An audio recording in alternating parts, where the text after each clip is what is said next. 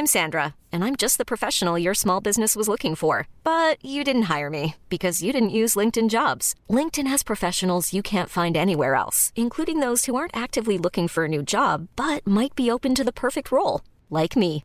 In a given month, over 70% of LinkedIn users don't visit other leading job sites. So if you're not looking on LinkedIn, you'll miss out on great candidates like Sandra. Start hiring professionals like a professional. Post your free job on linkedin.com/achieve today. Entrevista. Bueno, pues hay muchos temas, inició el año con muchos temas, uno de estos y los hemos platicado aquí en el programa, tiene que ver con la propuesta del presidente Andrés Manuel López Obrador de eliminar a los organismos autónomos o de absorberlos en el gobierno federal. Esto tiene pues muchos efectos desde el asunto de la institucionalización del país, las regulaciones de sectores clave como el sector energético, el sector de telecomunicaciones y por supuesto en su conjunto pues para la economía mexicana y para la nota de México de la calificación de la deuda de México, del soberano. Y para platicar de esto me da mucho gusto saludar en la línea telefónica a Ariane Ortiz Bowling. Ella es eh, analista de Moody's Investor Service. ¿Cómo estás, eh, Ariane? Qué gusto saludarte. Muy buenos días. Buenos días, un saludo a ti y a tu auditorio. ¿Cómo está el asunto de los organismos autónomos? ¿Cómo podrían poner en riesgo pues la calificación o la revisión de la calificación de México? Bueno, ese ese tema nosotros lo vemos de la siguiente forma. Es es negativo en el sentido de que son organismos que ayudan a, generar contrapesos eh, institucionales importantes y que además dan certidumbre eh, en la inversión, sobre todo el, el organismo que regula el sector energético. Ahora, dicho esto, cuando nosotros evaluamos las instituciones en México, ya habíamos tomado en cuenta que son débiles en términos comparativos. Débil Estado de Derecho, control de corrupción y, y rendición de cuentas. Entonces, el debate que tendremos ahora, en, eh, que tendremos cuando lleguemos a un comité, es qué tanto ya está incorporado en la calificación estabilidad o si esto todavía debilita más eh, en las instituciones. Ahora, también tendríamos que evaluar si va a ser aprobado o no. Es, es todavía este, en discusión.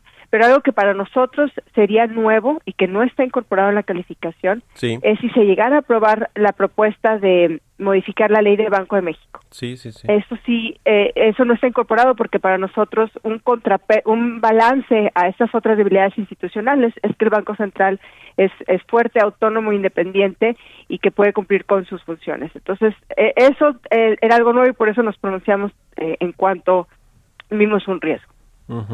Sí, este tema de cambiar la ley de Banco de México para que reciba eh, los dólares excedentes del sistema financiero de los bancos comerciales que no los pueden repatriar o regresar a, los Estados Unidos y en general las monedas extranjeras pues ha generado sí eh, efectivamente pues este eh, pues este debate sobre si se debe o no pero ya hasta el secretario de Hacienda se pronunció en, en contra ¿no? de esta iniciativa del senador Ricardo Monreal, que pues vamos a ver qué sucede, porque están allí junto con otras del outsourcing. Este asunto, me imagino, de los organismos autónomos también va a estar en el Congreso pronto por parte del presidente López Obrador. Ahora, a todo esto, Arián, se suma pues la eh, caída en la inversión privada, algunos indicadores que no están reaccionando bien, la bomba de tiempo, déjame ponerlo así en mis palabras, que significa Pemex todavía eh, para, para las, las finanzas públicas o eh, pues para la calificación del soberano, toda vez que Pemex no tiene grado de inversión. Todos estos riesgos están latentes todavía, ¿no? Con una débil recuperación económica.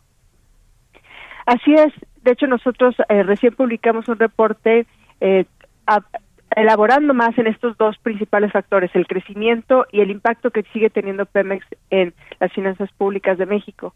Por el lado del crecimiento, hablamos que la, la pandemia ha venido a empeorar una situación que ya venía desde finales de 2018-2019 y, y es el, el crecimiento más bajo en, a mediano plazo. Nosotros pensamos que incluso después de que pase este choque tan grande que es la pandemia, México no va a regresar a crecer a las tasas que estaba creciendo antes y va a estar más bien cerca de un 2%, no no 2.7 que era el promedio histórico en los últimos 10 años.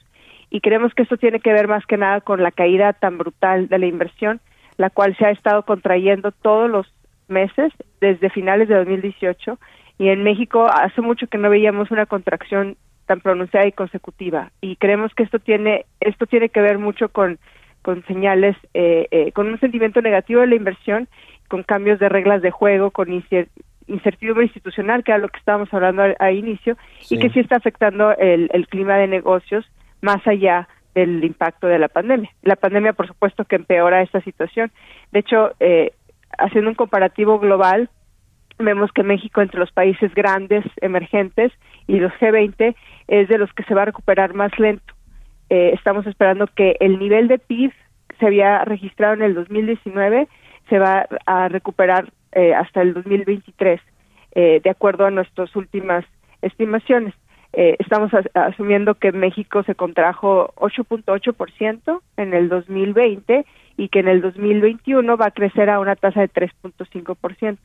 Ahora, 2020 y 2021 son años muy volátiles, ¿no? en algún punto estimamos nosotros y muchos otros analistas que la contracción podía ser de menos 10 o un poco más.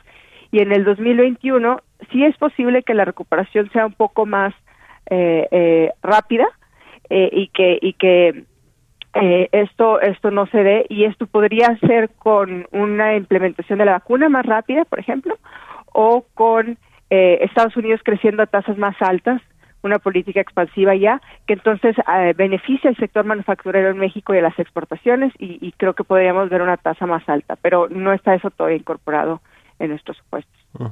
Por otro lado, hay una austeridad eh, eh, eh del, en el gasto del gobierno, no hay apoyos económicos, estímulos como se están dando en otros países en términos financieros, fiscales sobre todo, y, y económicos, directamente la inyección de liquidez a la economía no está sucediendo en el caso de México. Arturo Herrera ayer dijo que era un lujo para México en el 2020 inyectar eh, recursos a la economía por parte del gobierno federal para rescatar empresas o para ayudar a los desempleados, en fin, parece que no hubo en el 2020 menos de 1%, o creo que 1% del PIB más o menos anda ahí la, la ayuda que dio el gobierno a los afectados por el COVID-19 y parece que no va a cambiar esto en, en el 2021. Eh, ¿Cómo ven este asunto eh, eh, de si se van a requerir o no más recursos por parte del gobierno en la economía para pues ayudar a levantarlo un poquito?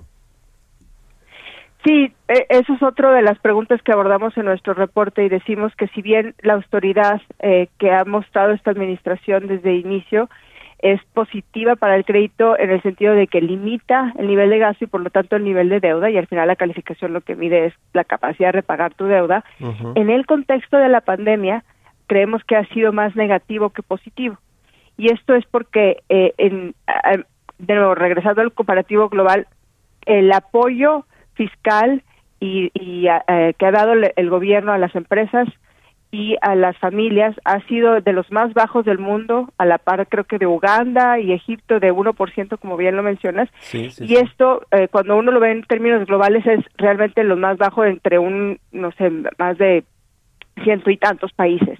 Eh, en, en América Latina, por ejemplo, Perú, Chile, Colombia, que tienen calificación hasta más baja que México, dieron eh, estímulos entre 5 y, 10% del PIB. Y estos estímulos pues son este, exenciones de, eh, pago de em, tus impuestos, eh, transferencias en efectivo ya sea al sector formal o no informal, y esto con la idea de que se amortigüe el golpe, y si bien es posible que no hubiera cambiado tanto, qué tanto se contraía la economía en el 2020, porque eso tiene que ver con las medidas de confinamiento, con con qué tan ligado estás al sector exportador que se deslumbró, etcétera, sí tiene que ver con qué tan rápido te recuperas en el 2021 y adelante, porque puedes prevenir que las empresas este, caigan en, quiebra o que o que la gente realmente pierda mucha su capacidad de consumo o su, empleo.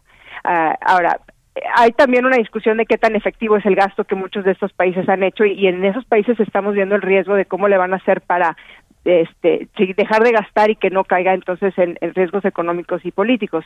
Genera otro tipo de riesgos. Pero en el caso de México sí creemos que la falta de estímulos eh, eh, sí, sí contribuye a, en el mediano plazo también a un deterioro en crecimiento económico. Eh, la calificación de deuda de México tiene perspectiva negativa, ¿verdad? ¿Harían en, en Moody's con ustedes?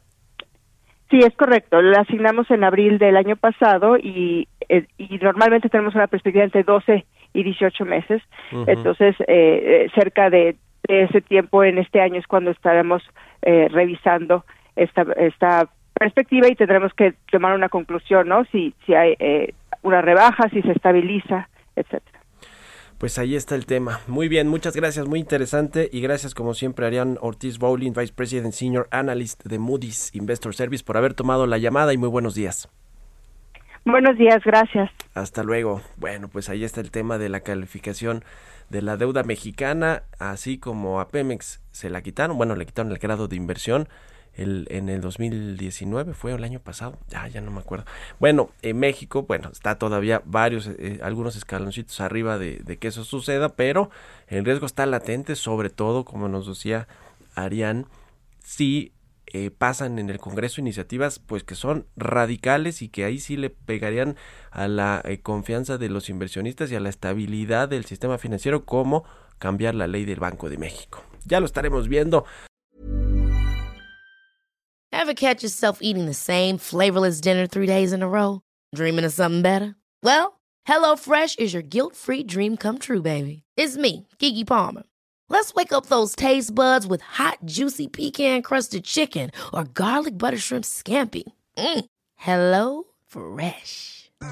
Stop dreaming of all the delicious possibilities and dig in at HelloFresh.com. Let's get this dinner party started.